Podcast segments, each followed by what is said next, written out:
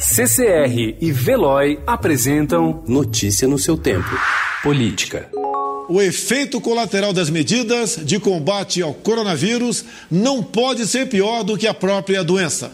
A minha obrigação como presidente vai para além dos próximos meses. Preparar o Brasil para a sua retomada. O presidente Jair Bolsonaro fez ontem novo pronunciamento em cadeia nacional de rádio e TV e disse que o efeito colateral do coronavírus não pode ser pior do que a própria doença. O discurso do presidente foi acompanhado por panelaços em todo o país.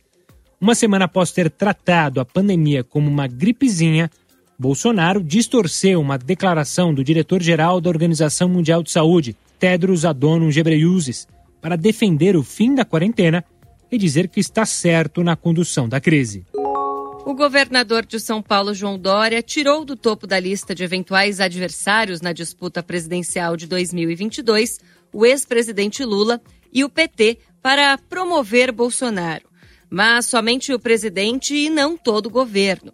Ao Estadão, Dória fez defesa da permanência do ministro da Saúde, Luiz Henrique Mandetta, cujo discurso destoa do adotado por Bolsonaro.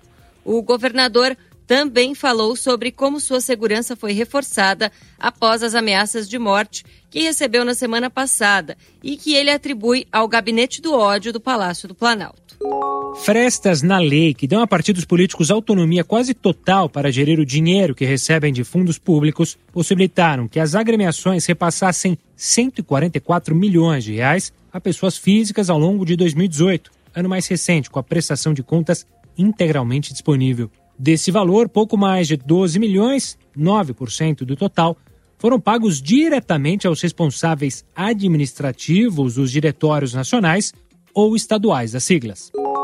O presidente Jair Bolsonaro disse ontem que o aniversário do golpe militar de 31 de março de 1964 é um grande dia da liberdade. Ele fez a declaração após um comentário de um simpatizante sobre a data na portaria do Palácio da Alvorada. Presidente, 31 de março. Porra, hoje eu ganhei dia da liberdade hoje.